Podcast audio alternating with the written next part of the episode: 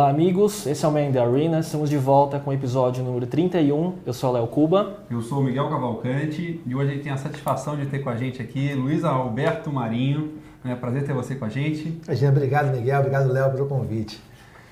Luiz, conta um pouco aí da sua história profissional, da sua experiência, como é que você se descreve num estilo Twitter, assim? Carioca, rubro-negro, publicitário.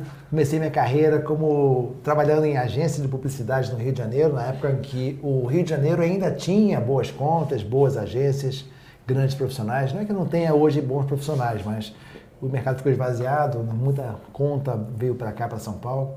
Trabalhei em agências como a JWT, trabalhei como na DPZ, trabalhei na Almap BBDO. E em 1990, eu também sempre dei aula, sempre gostei de dar aula, gostei de, de, de distribuir, compartilhar conhecimento. E um dia eu estava é, como professor de um curso de propaganda, é, é, promoção e merchandising da FGV, lá no Rio, e na saída, um sujeito veio falar comigo e disse assim: Eu sou superintendente de um shopping center, quer marcar uma reunião contigo. Que ano que é isso? Isso foi em 1990. Ah. E eu disse: opa, ganhei uma conta, né? Mas não, o que ele queria era me contratar como gerente de marketing daquele shopping. Entrei em shopping center, em Niterói, no Rio de Janeiro. Depois eu fui para Brasília, no Parque Shopping de Brasília. Voltei para o Fashion Mall, no Rio de Janeiro. Fui para o Barra Shopping, também no Rio. E em 1998, então, fui convidado para ser diretor nacional de marketing de uma rede de shopping centers que tinha shopping de Manaus até Porto Alegre. Foi um tempo muito rico, foi um tempo muito interessante. Passava metade da minha, do meu mês viajando. Eu diria a vocês que naquela época era mais negócio roubar o meu cartão de milhagem do que o meu cartão de crédito. é, teve dia que eu acordei, já teve um dia, isso é literal, eu acordei em Porto Alegre, passei o dia trabalhando em Brasília e dormi em Manaus. Isso é uma coisa assim para aproveitar a viagem e tal. Temperatura, variação. Variação terrível, né? E é, em 2001, então, montei a minha própria empresa, a Brandworks, para prestar serviços é, de marketing para shopping e também para varejo. Uhum. De lá para cá, o mercado cresceu muito. Hoje eu estou bem focado no mercado de shopping centers. E, inclusive, esse ano, agora em maio, eu fiz uma associação. A minha Brandworks se juntou com a Gouveia de Souza, que é uma grande empresa de consultoria de varejo, e criamos juntos a GSBW. Estamos aí para atender shopping centers, não só no Brasil, mas em toda a América do Sul e América Latina também. E onde é que, hein? E onde é que entra essa história, assim, também que muita gente conhece como um colunista e jornalista, enfim, criando muito conteúdo em vários veículos, né? Léo, isso vem da minha, da minha paixão por compartilhar conhecimento, né? É interessante porque é, todo mundo diz que informação é poder, né? E no passado, de fato, quem detinha a informação detinha o poder. Mas eu acho que de uma maneira meio visionária, né? É, Visionária porque deu certo, né? É, pois é. eu sempre acreditei que é, não, não tinha o poder quem tinha a maior, quem detinha a informação, e sim quem conseguia compartilhar a informação. E você veja que hoje é isso mesmo, né? Quer dizer, tem poder quem tem maior número de seguidores, de fãs, ou seja, hoje em dia. O princípio é o mesmo, né? O princípio é o mesmo. E, e, e, e, a informação em si, não adianta você deter essa informação, porque ela vai ser pública em cinco minutos. Então, de fato, hoje, informação é poder, mas não guardar para você, sim compartilhar. Sim. Isso é poder. E eu, mas eu sempre acreditei nisso mais por religião do que por outra coisa qualquer, talvez por vaidade. Então eu sempre dei aula, sempre gostei de escrever. E, e surgiu, né, junto com, a, com o início, os primórdios da internet, surgiu no Rio de Janeiro um BBS, BBS, chamado Blue Bus, que era um BBS justamente. O Blue Bus era um BBS? Era um BBS. Ah. E aí os publicitários do Rio trocavam informações ali, já comandado pelo, esse sim, o visionário Júlio Hungria. E, e quando a internet começou a, a se espalhar, é, Blue Buzz virou um site na internet e o Júlio me convidou para ser um colunista é, regular. Eu era o cara das terças-feiras. Tinha um, um colunista por semana, eu era o cara das terças-feiras. E aí, aí a coisa foi vindo, porque o Paulo Lima, da Trip, era leitor do Blue Bus, me convidou para escrever na revista Trip. Comecei a escrever alguns artigos na Trip e logo virei colunista da revista de bordo da Gol Linhas Aéreas. O que eu fiz por 10 anos. Entreguei agora, nesse final de semana, minha última coluna na Gol. Religiosamente, de... todo mês. Todo mês. Blue Bus foi convidado, quando a, a Band News FM surgiu, há sete anos praticamente, Blue Bus foi convidado para ter uma coluna no, no, na rádio. Mas eu não fui o escolhido para poder é, produzir a coluna. Foi a Fernanda Romano, aliás, fantástica. Que hoje está na Naked. É, que hoje tá, mas, mas naquela época, ela ainda estava na DM9 e quando ela foi para os Estados Unidos, né, ela não tinha mais condição de, de, de liderar o, o boletim lá da rádio, que era diário. Aí lá fui eu para a rádio. E me apaixonei por rádio, fiquei fazendo boletins diários e mais cobertura de Cannes, cobertura de NRF, de todos os eventos que eu ia. Mas você gravava coisas antes? Assim. Gravava e fazia ao vivo. E comecei, fiquei seis, seis anos fazendo boletim na Band News FM Nossa. até dezembro do ano passado. Aí, no meio disso tudo, o cara que nos levou para a Band News foi para a Gazeta Mercantil e eu lá fui eu abrir uma coluna semanal na Gazeta Mercantil. A Gazeta Mercantil fechou, né? E aí, é, um pouco depois, eu fui convidado para ter uma coluna no Jornal Metro, que também era do grupo Bandeirante de Comunicação. Então, quer dizer, Band News, Metro. É, e no meio disso tudo, também um outro leitor de Blue Buzz me chamou para escrever uma coluna mensal na revista Vida Simples, da editora Abril. Então, tinha uma época em que eu escrevia simplesmente na Vida Simples, na revista de Borda Gol, na Band News FM, no Jornal Metro e no Blue Buzz. Sua então, vida não era simples. Não. A minha vida não era nada simples. Não tava e, e, e não era só isso, né? É. A Brandworks por trás também. Exatamente. E aí, é. até que o ano passado. Tinha que pagar as contas. Pois é, até o ano passado aconteceu uma coisa muito interessante. É, tem um prêmio, um prêmio muito respeitado por jornalistas, chamado Prêmio Comunique-se. Que é de um portal também. É, que é do portal. É, de fato, ali, quando você vai para a entrega do prêmio, você vê ali a nata do jornalismo. Tá lá todo mundo, né? Você, você é cumprimentado pelo Cid Moreira, né? Você encontra ali o Boechat, você fala ali com o Noblar, se encontra com o Anselmo, todo mundo lá. E no ano passado, deu uma zebra, rapaz, concorrendo, concorrendo com a, a, a, Regina Augusto, que é editora do Meio Mensagem, né? e com a Marili Ribeiro, que na época era a jornalista de propaganda e marketing do Estadão, ganhei eu. o prêmio Comunique-se. Aí comecei a pensar naquilo, falei assim, olha, acho melhor sair por cima. Consagração total, né? Então eu fui eleito no ano passado é, e é um prêmio é, que as pessoas escrevem, é, é, votam pela internet. É um prêmio que né, vota jornalista, vota assessor de imprensa, vota né, o mercado é que vota. Né? É, é importante. E no, trade né, do jornalismo é, é, o mais respeitado. Né, e aí eu falei assim, olha, bom momento para pendurar a caneta. Que bom.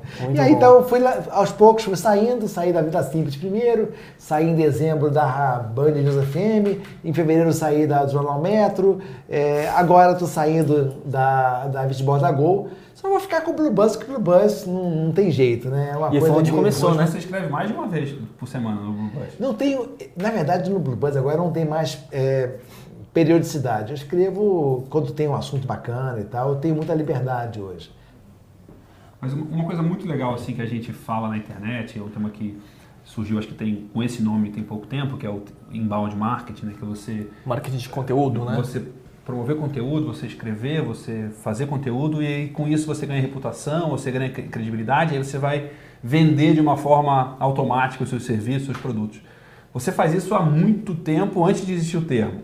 Hoje, o que você faria de diferente se você fosse começar a fazer isso no mundo atual de internet? Ou que sugestão você daria para quem está é, começando e quer fazer inbound marketing?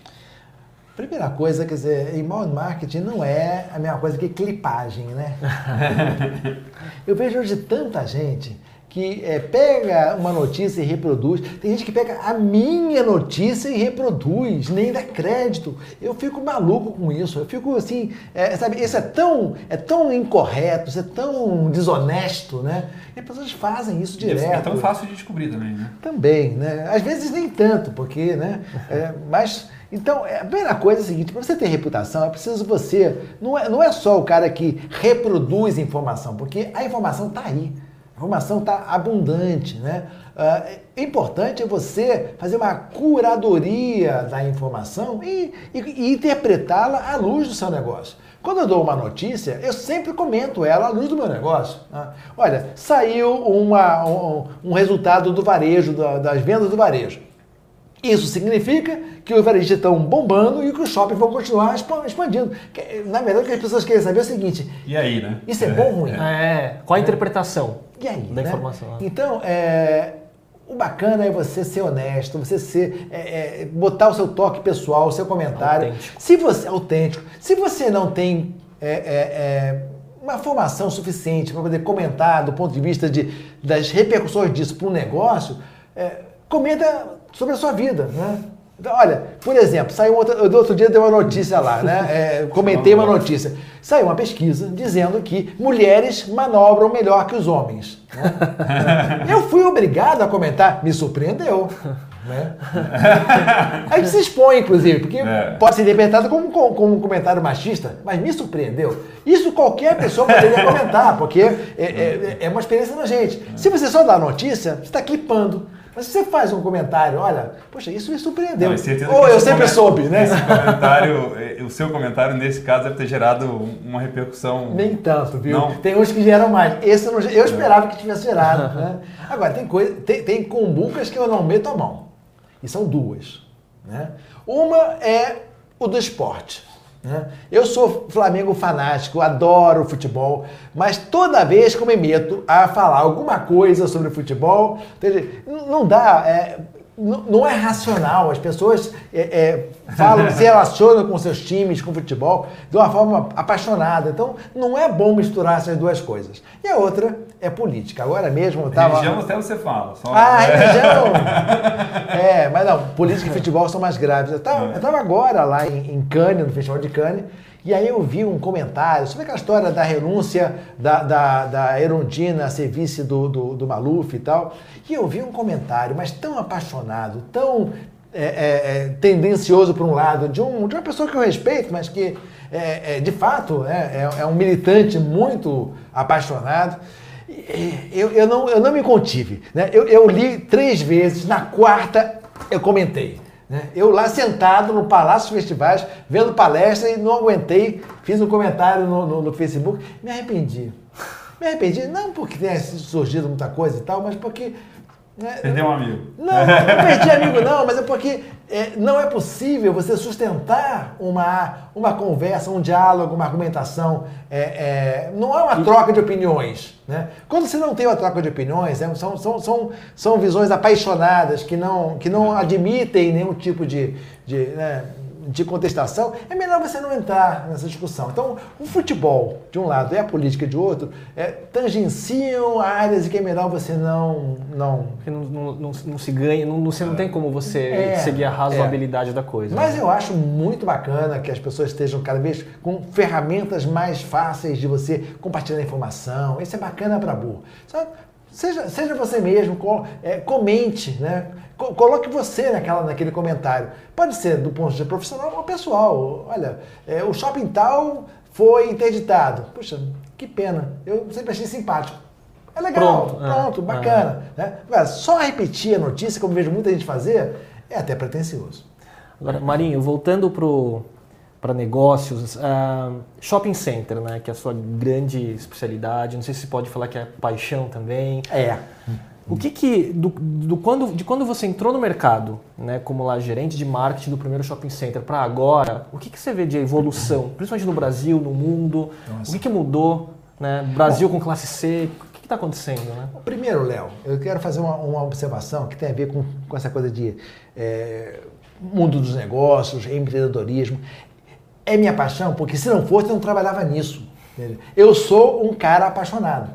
Eu, se eu não faço com paixão, eu não faço. Né? Não faço. Eu sou terrivelmente. Ainda bem que eu encontrei uma coisa que eu gosto de fazer. Mas eu, fui, eu ia fazer engenharia. Né? Fui salvo por um professor que me, me tirou dessa vida. Porque eu ia cair em um monte de prédio, eu ia ser infeliz toda a vida. Eu só sei fazer as coisas pelas quais eu sou apaixonado. Primeira, só uma observação. Né? E shopping é uma maravilha. Né? É, depois que eu fui trabalhar em shopping, é, primeiro que eu trabalho onde os outros se divertem, né? Eu tenho alguma alguma similaridade com os ginecologistas. Então, ah, é muito legal. O shopping, ele começou no Brasil como um templo de consumo. Né? E quando o shopping surgiu no Brasil, olha só que interessante, os mais velhos que estão assistindo aí vão lembrar. Era um caixote de cimento, não tinha luz natural, o nem tinha janela. Tempo, a contagem do tempo. Né? Exatamente. Né? Para o cara não saber se era dia ou se era noite. Tipo o cassino, né?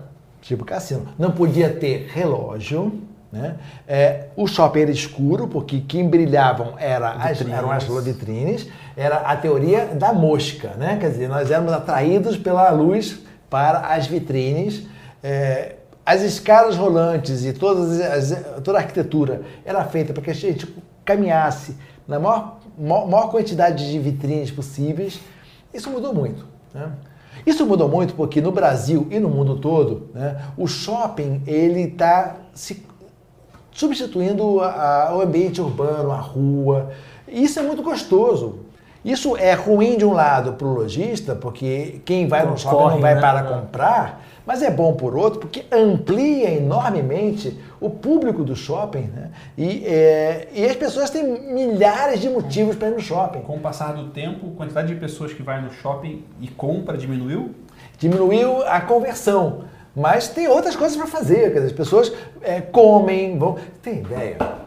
Em 1900. Tem um fluxo violento de Nossa. gente no horário de almoço no shopping, né? Por exemplo, década de, década de 80, houve um congresso de shopping centers no Rio de Janeiro onde a grande discussão era se o shopping deveria ou não deveria ter cinema. Porque a corrente que achava que não devia ter cinema, né, julgava que as pessoas vão passar duas horas dentro do cinema, vão ocupar vagas de estacionamento e não vão comprar nada. Né? Tem duas horas que não está comprando nada, né? Muito bom. Porque era um, um tempo de consumo. A própria noção de consumo se ampliou muito. Né?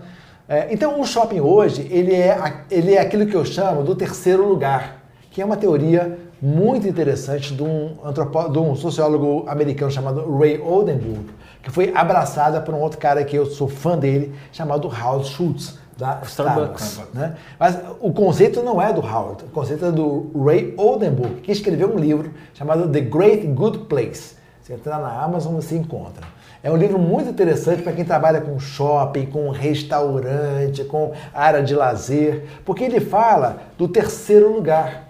O primeiro lugar é a sua casa, o segundo lugar é o seu trabalho e o terceiro lugar é o lugar onde você tem encontros né, sociais para você poder se inspirar, conversar. No passado era um parque, uma praia. Que no passado era um parque, uma praia, né? Uhum. E que hoje, muitas vezes, é o shopping. E é o shopping em função do caos urbano, né? do clima, da insegurança, do estacionamento, do trânsito. Tem muita, tem uma garotada que cresceu em shopping porque era o único lugar que os pais deixavam ir com os amigos sozinhos. Uhum. Pra rua você não vai, pro cinema sozinho, pro shopping você vai. Deixava a garotada no shopping, pegava depois e ali estava seguro. Né? Uhum. Então o shopping mudou muito de conceito. O shopping hoje ele é um lugar muito mais que um lugar de comprar, é um lugar, ponto.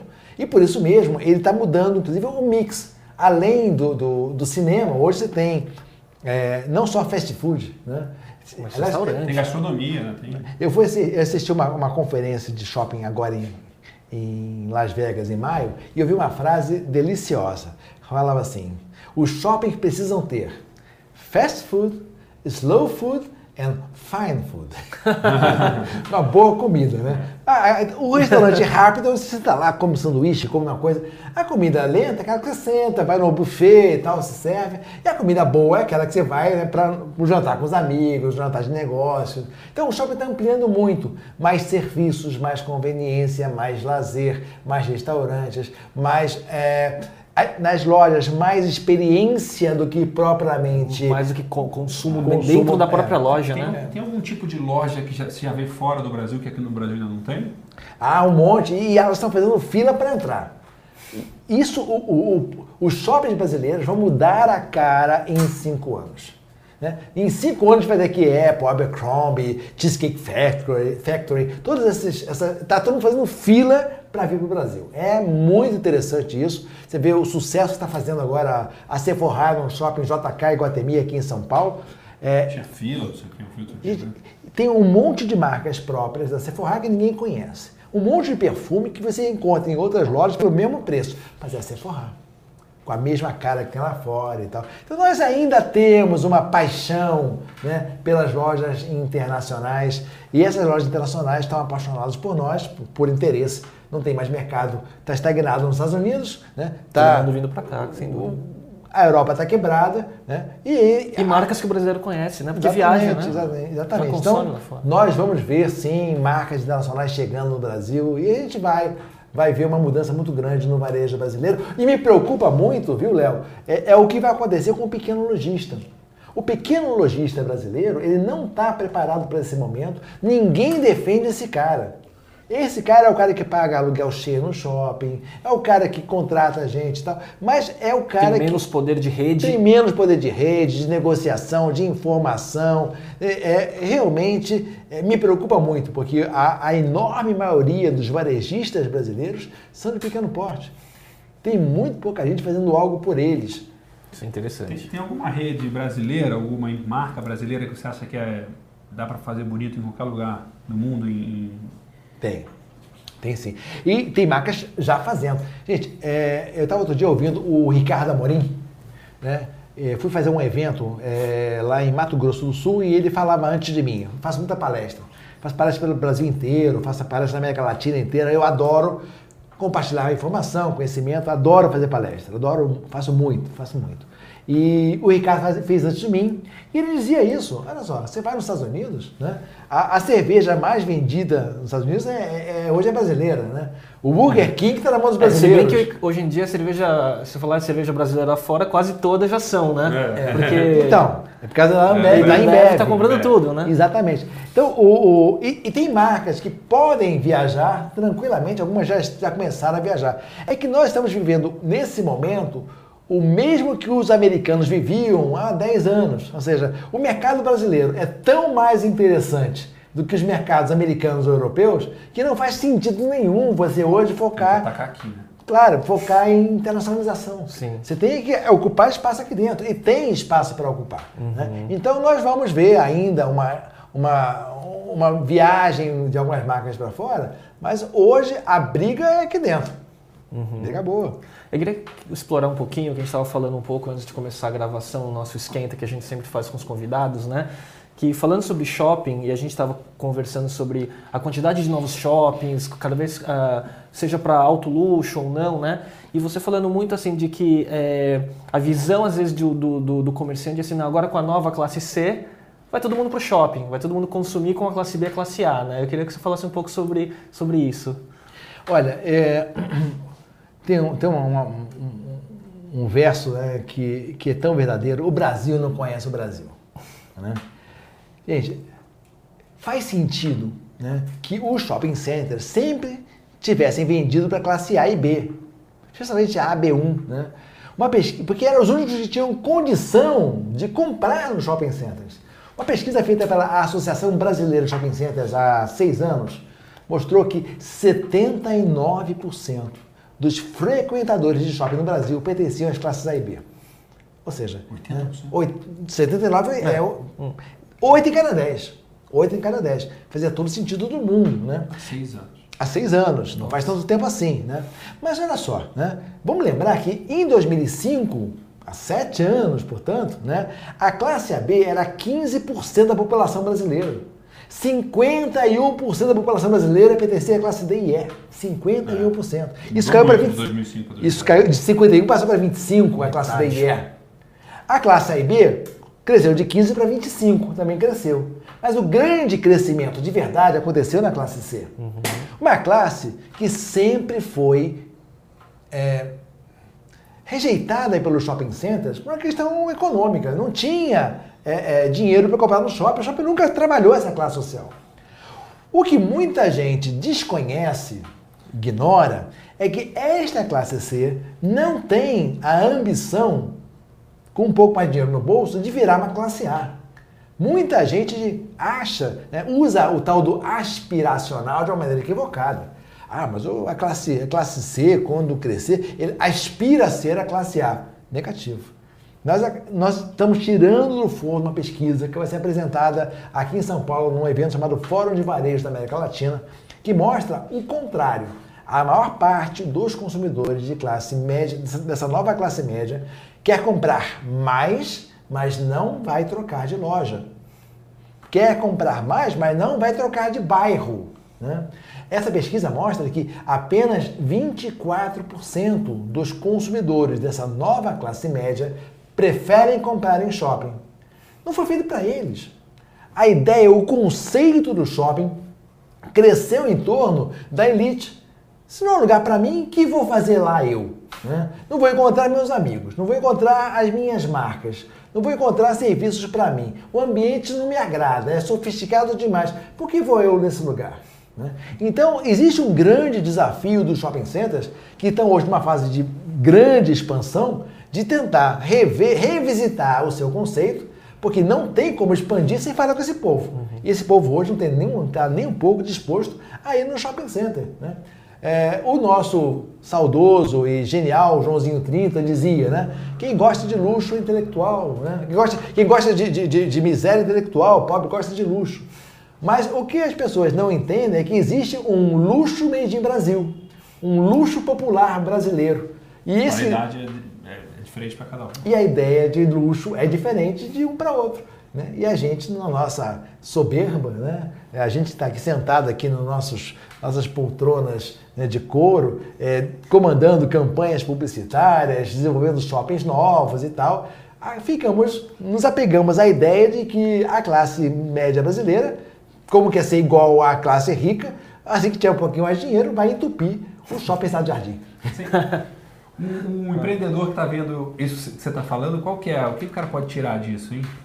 Que é preciso revisitar suas estratégias para esse novo Brasil. É preciso aprender. Você tem ideia? Isso, isso é uma coisa espantosa. Quando a nova classe média começou a surgir, né, as grandes empresas começaram a, a fazer pesquisas para conhecer essa, esse, esse, fenômeno da classe C. Né?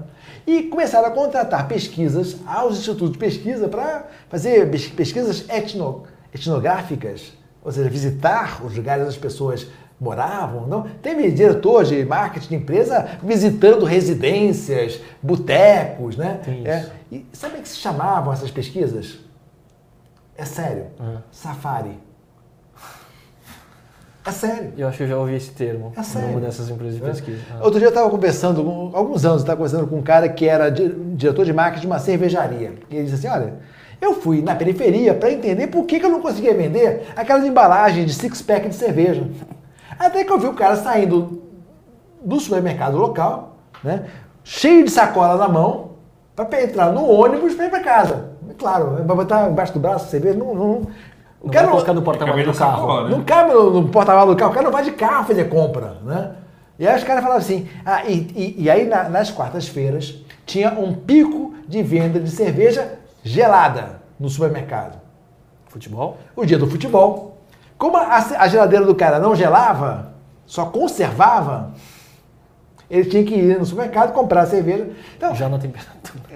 Tem que entender esse consumidor, é diferente, é um bicho diferente, é, um, é, um, é uma vida diferente. É claro que de lá para cá muita coisa mudou. A geladeira já gela, porque ele conseguiu comprar a prazo, né? Uhum. Na Casa Bahia, no Magazine Luiza, e lá vamos nós e tal. Mas é uma, é um, nós não podemos olhar esse consumidor com os nossos olhos.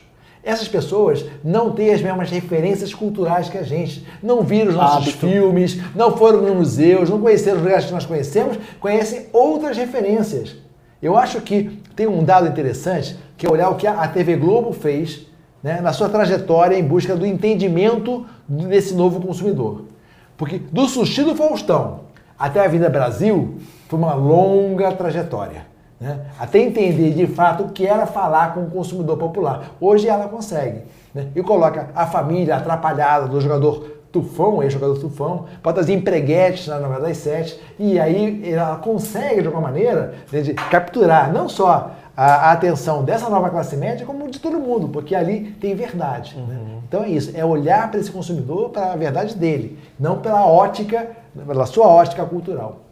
Marinho, depois dessa aula de varejo, GSBW, o que, que traz com essa fusão, essa nova forma aí do seu negócio? O que, que você pode falar um pouco?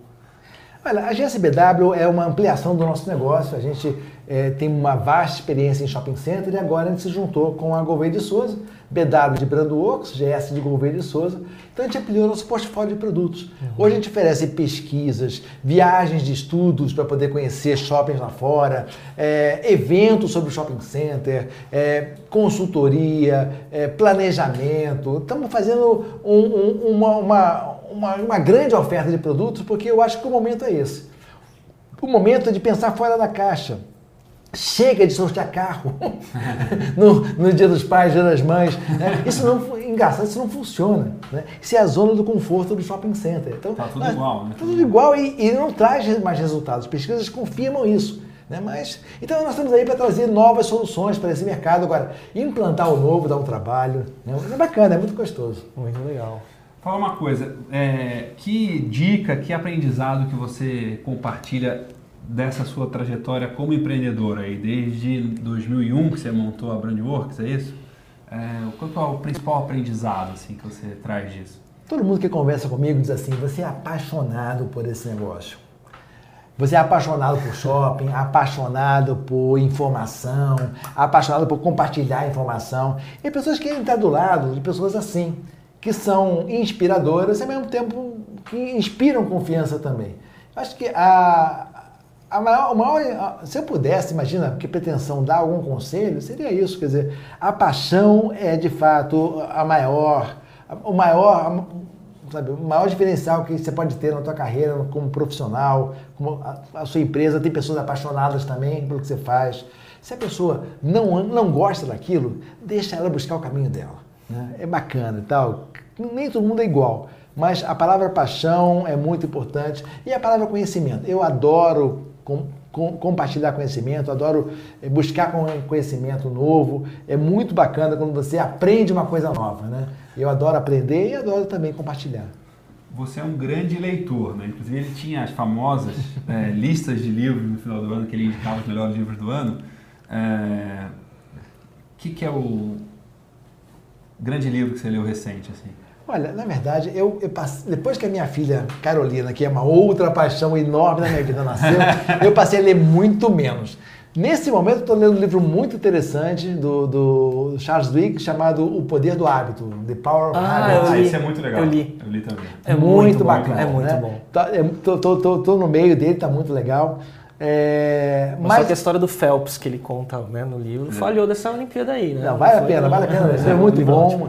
É, é, ele, inclusive, foi um dos palestrantes do SXSW, né, que é um dos grandes eventos agora que, que inspiram muita gente. Então, estou lendo esse livro. É, mas eu diria a você que alguns livros marcaram a minha vida. É, um deles foi Posicionamento, do Always Jack Trout, que todo mundo lê hoje na, na escola de, de, comunicação e marketing. Teve um livro que mudou muito a minha vida é, também, que foi A Grande Virada do Marketing, do. do, do é, gente, esqueci o nome dele, Stan. Esse eu não conheço. Não. Mas o, a, a gente coloca nos créditos. The Great Marketing Turnaround. É, também dos anos 90. É, é, e, e, eu adoro, adoro o, o Tipping Point do Malcolm Gladwell. Tive com ele agora há pouco em, em, Las Vegas. O cara é, é, um, é um contador de história maravilhoso. Ah, é, ele é. Diz que ele é um palestrante. Ele não usa um slide. Ele não usa slide para fazer storytelling. Dizem que aquilo é, é totalmente memorizado. Impressionante. Treinado, treinado. Tipo Steve Jobs, assim. É. Não, ele é muito bom, ele é muito bom. Adoro o, o, o, Malcolm Gladwell, adoro o Barry Schwartz. Outro livro dele que, marcou, que um outro livro que marcou muito foi esse, o Paradoxo da Escolha, The Paradox of Choice. É, eu acho que é o seguinte... É, que estão todas na mesma linha, né? De comportamento, é, cognição, é, né? enfim. Eu acho que quando a gente entende as pessoas... Eu gosto de gente.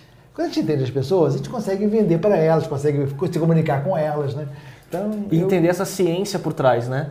É. Que esse pessoal todo escreve de uma forma tão bacana, né? Em É. todos esses livros que você falou. É, o o próprio, o próprio Linson, que escreveu bons livros sobre esse assunto e tal. Eu gosto disso.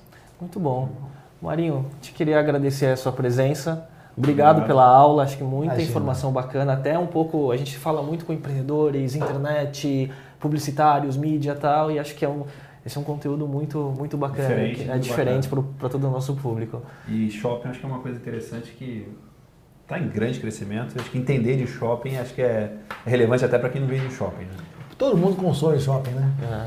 Então tá bom, obrigado e a gente volta no próximo episódio do Mandy Arena. Até mais. Obrigado. Obrigado.